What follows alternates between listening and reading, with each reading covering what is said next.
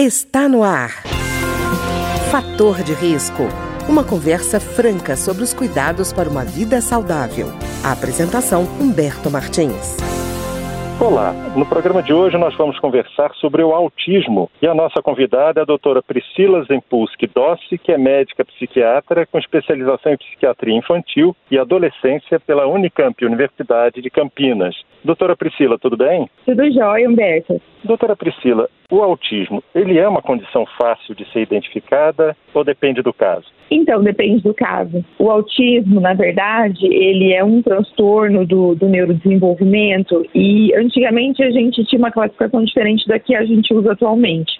Então, antigamente a gente fazia diagnósticos, digamos assim, é, de uma maneira mais restrita, assim, né? Era bem menos, né, diagnóstico feito. Hoje em dia, depois que saiu o DSM-5 em 2013, a gente mudou um pouco a maneira de classificar e nós colocamos o autismo dentro de um espectro. Então, a gente classifica desde casos bem leves, assim, que nós falamos que são os autismos de alto funcionamento, que tem alguns prejuízos que o autismo no geral tem, mas bem menos né, do que a gente via antigamente, até casos graves, que a gente fala que é o autismo grave, o autismo profundo, que é geralmente a ausência total de, de comunicação, né, é, algumas é, questões mais importantes. Então, a gente, quando a gente colocou o autismo dentro do espectro na classificação, a gente hoje em dia faz bem mais diagnósticos, assim, porque a gente conseguiu começar a abranger também casos mais graves e casos mais leves. Então a gente consegue fazer agora uma, uma classificação mais ampla, digamos assim. Pois é, doutora Priscila, eu estou perguntando isso porque normalmente quando se fala em autismo, se imagina aquele caso clássico que já se viu em filmes e tudo mais, em que é muito uhum. fácil da gente perceber, né? Existe um uhum. problema ali. Agora, uhum. como a senhora falou de é, um autista de alto desempenho, antigamente chamava Asperger, né? Isso, é, às vezes é muito mais difícil de perceber, né? Exatamente. Normalmente, casos mais graves, a gente acaba fazendo um diagnóstico é, mais precoce, né? E o diagnóstico do, das crianças, seja criança, é, adolescente ou até mesmo os adultos que são mais leves, a gente faz o diagnóstico geralmente mais tardio ou muitas vezes nem faz. É muito comum, porque a gente tem uma herança genética importante relacionada ao autismo, né? Então é muito comum no meu consultório, por exemplo, eu atender uma criança para fazer o diagnóstico e eu fazer o diagnóstico de um dos pais, por exemplo, e os pais não terem nem ideia. Assim, eu não faço um diagnóstico fechado nem nada, até porque a consulta no geral não é dos pais, mas a gente vê assim, você fala, olha, se sentar aqui para a gente conversar, provavelmente vai ser fechado o diagnóstico, né? Hoje em dia, então, é muito comum isso acontecer, sabe? Algo que antigamente acho que era quase nunca acontecia. Uhum. E esse autismo, ele tem uma idade para aparecer ou não? Então, na verdade, como ele é um transtorno do neurodesenvolvimento, ele teoricamente está presente desde sempre. Mas aí nós temos quando nós conseguimos detectar isso, né? Casos mais graves, geralmente a gente vê mais precocemente é aquela criança que não desenvolve a fala, é aquela criança que não tem contato visual, que não responde pelo nome, não tem socialização com seus pares, ou muitas vezes não tem socialização nem mesmo com os próprios adultos, né? Que tem sempre alguma coisa para comunicação alternativa, muitas vezes nem se comunica, muitas questões sensoriais. Então, essas crianças, muitas vezes a gente consegue fazer diagnóstico até antes dos dois anos de idade que é um diagnóstico bem precoce mesmo. E aí, nos casos mais leves, normalmente, o diagnóstico é feito posteriormente. Né, quando a criança muitas vezes vai para a escola e tem algum problema na socialização, ou a criança fala, mas tem algum atraso, ou a criança está com muita restrição, por exemplo, alimentar, então precisa de um auxílio maior. Então, é mais assim, acaba que é, o diagnóstico pode ser feito em casos mais graves, geralmente mais cedo, mas casos mais leves, até muitas vezes chegam no meu consultório casos mais leves é, de crianças que têm essa suspeita, e eu prefiro aguardar para fechar o diagnóstico ou pedir auxílio para algum colega, por exemplo, fazer uma avaliação neuropsicológica, passar por uma avaliação de um fono, passar por avaliação de um terapeuta ocupacional ou de um psicólogo, né, com é, especialização em análise do comportamento, seja a linha que for ou mesmo é, uma linha, uma outra linha comportamental dentro da psicologia.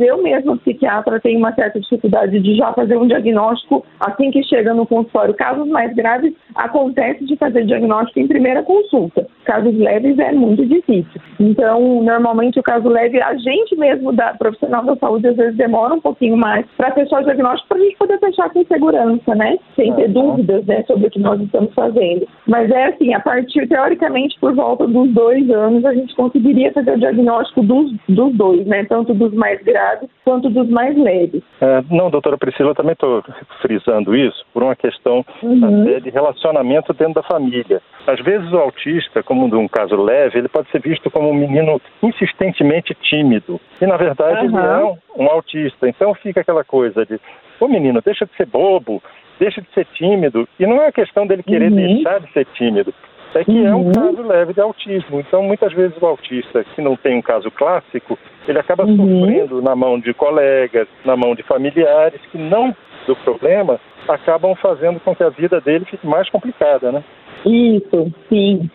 É, e aí é por isso que a gente fala que assim é, a informação é uma grande arma, seja para o próprio portador do transtorno, quanto para os familiares, para a escola, né, para todo mundo envolvido com essa criança. E aí a gente fala que, assim, apesar de algumas dificuldades que nós mesmos profissionais muitas vezes podemos apresentar, isso não nos exclui de, de tentar fazer esse diagnóstico, de buscar esse diagnóstico. O diagnóstico do autismo, quanto mais precoce, maior benefício para crianças, sempre, né? Porque a gente fala que a gente tem ali uma janela é, neurológica, assim, de desenvolvimento, que é o período mesmo que a criança está no desenvolvimento neurológico, até mais ou menos uns oito anos, assim, o desenvolvimento principal, mas na verdade o desenvolvimento mesmo é até os 24 anos. E aí a gente fala, quanto antes a gente conseguir fazer o diagnóstico e fazer a intervenção, melhor, porque o nosso cérebro, ele tem capacidade de encontrar é, novas conexões, né, de fazer como se fosse é, encontrar novos caminhos.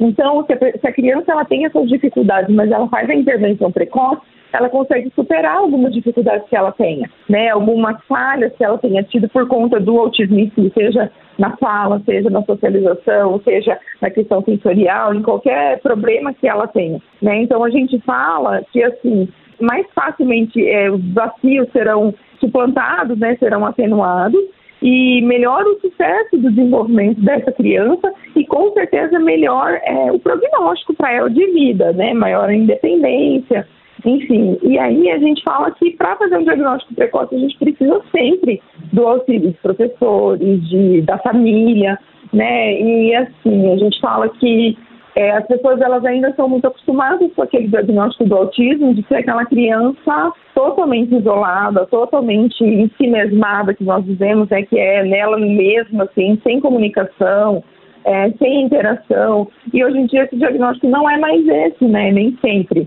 Né? Eu vejo muitas pessoas confundem muito o autismo com retardo mental. A gente tem sim essa comorbidade, é comum nós termos né, os dois presentes, mas não só. Nós temos autista autista só. Né? E nós temos, inclusive, autistas de alto funcionamento com é, superdotação, até que nós dizemos que é um QI elevado, enfim. Então, a gente precisa que as pessoas se informem mais, né? E, e na verdade, tentem sempre ajudar e não é, atrapalhar o que está sendo feito, né? Para essa criança, principalmente para esse adolescente. E, doutora Priscila, na sua opinião, quais sinais as pessoas têm que observar para que possam perceber se devem procurar um psiquiatra, se devem procurar uma ajuda com relação a, um, a algum caso de autismo? Então, a gente tem o um autismo baseado principalmente, né, naquela questão da dificuldade de, de contato, assim, na dificuldade na comunicação, um atraso na fala. A gente tem as estereotipias presentes, que são aqueles movimentos repetitivos, né, então, muitas vezes um balanceio de tronco, aquele balançar das mãos que a gente chama de flapping, é, às vezes algum outro, é, alguma outra repetição, então alguns movimentos, outros movimentos de mão mais fino, né? Crianças mania às vezes de, de dedos ou de fazer algum outro tipo de movimentação, que são as estereotipias. E aí a gente tem também a questão da, é, sensorial, que a gente vê, então, é criança que não gosta, às vezes, de andar descalço, anda muito na ponta do pé, ou não gosta, por exemplo, de pôr um chinelo de dedo, não deixa pôr roupa de frio, é, não gosta de jeito nenhum de lavar cabelo, cortar cabelo, né? Porque a gente tem muita terminação nervosa na cabeça, Então, isso é uma coisa muito comum de acontecer. É, crianças que têm muito. Isso eu estou dizendo, mas não é generalizado, tá? Claro que cada coisa uhum. precisa ser avaliada dentro de um todo. Mas, por exemplo, nós temos muito comum crianças que têm mania de enfileirar coisas, né? Então, enfileira uhum. brinquedos, enfileira é, objetos, né? Então, algumas coisas chamam a atenção. E a dificuldade na socialização, né? A gente fala que tem a dificuldade na linguagem, na comunicação no geral e muitas vezes na socialização mesmo da criança. Né? A criança ela não faz questão, por exemplo, de, de brincar com outras crianças. A gente fala não faz questão porque é essa sensação que dá, né? Na verdade, a criança tem a limitação. Mas a questão de, de dificuldade de brincar com outras crianças, é, de muitas vezes interagir dentro da sala de aula. Isso pode levar até a uma dificuldade de compreensão de algumas coisas.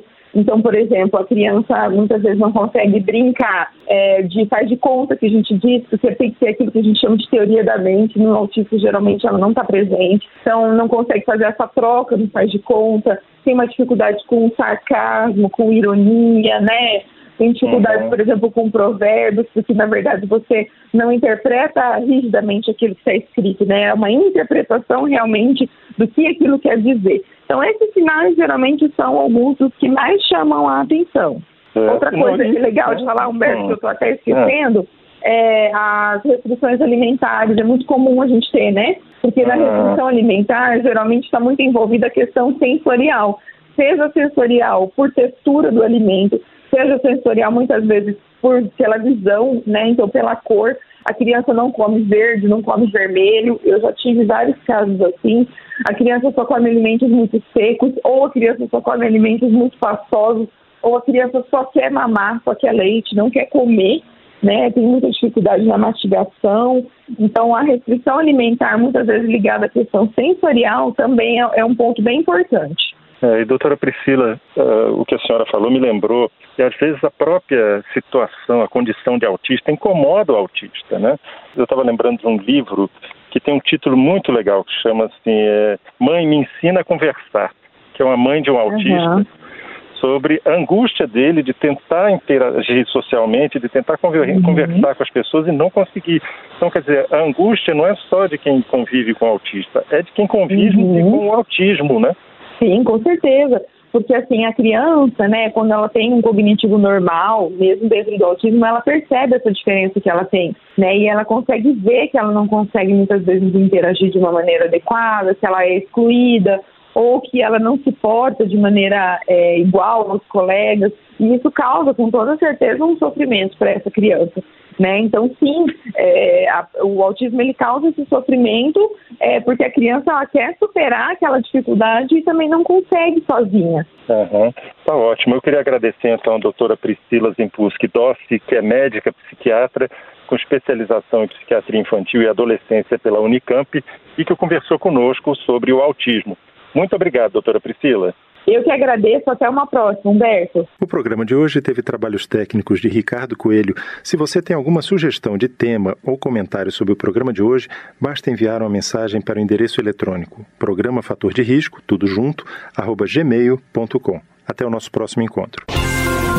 Fator de risco. Um programa com dicas para melhorar a saúde. Uma produção da Rádio Câmara, transmitida por emissoras parceiras de todo o Brasil.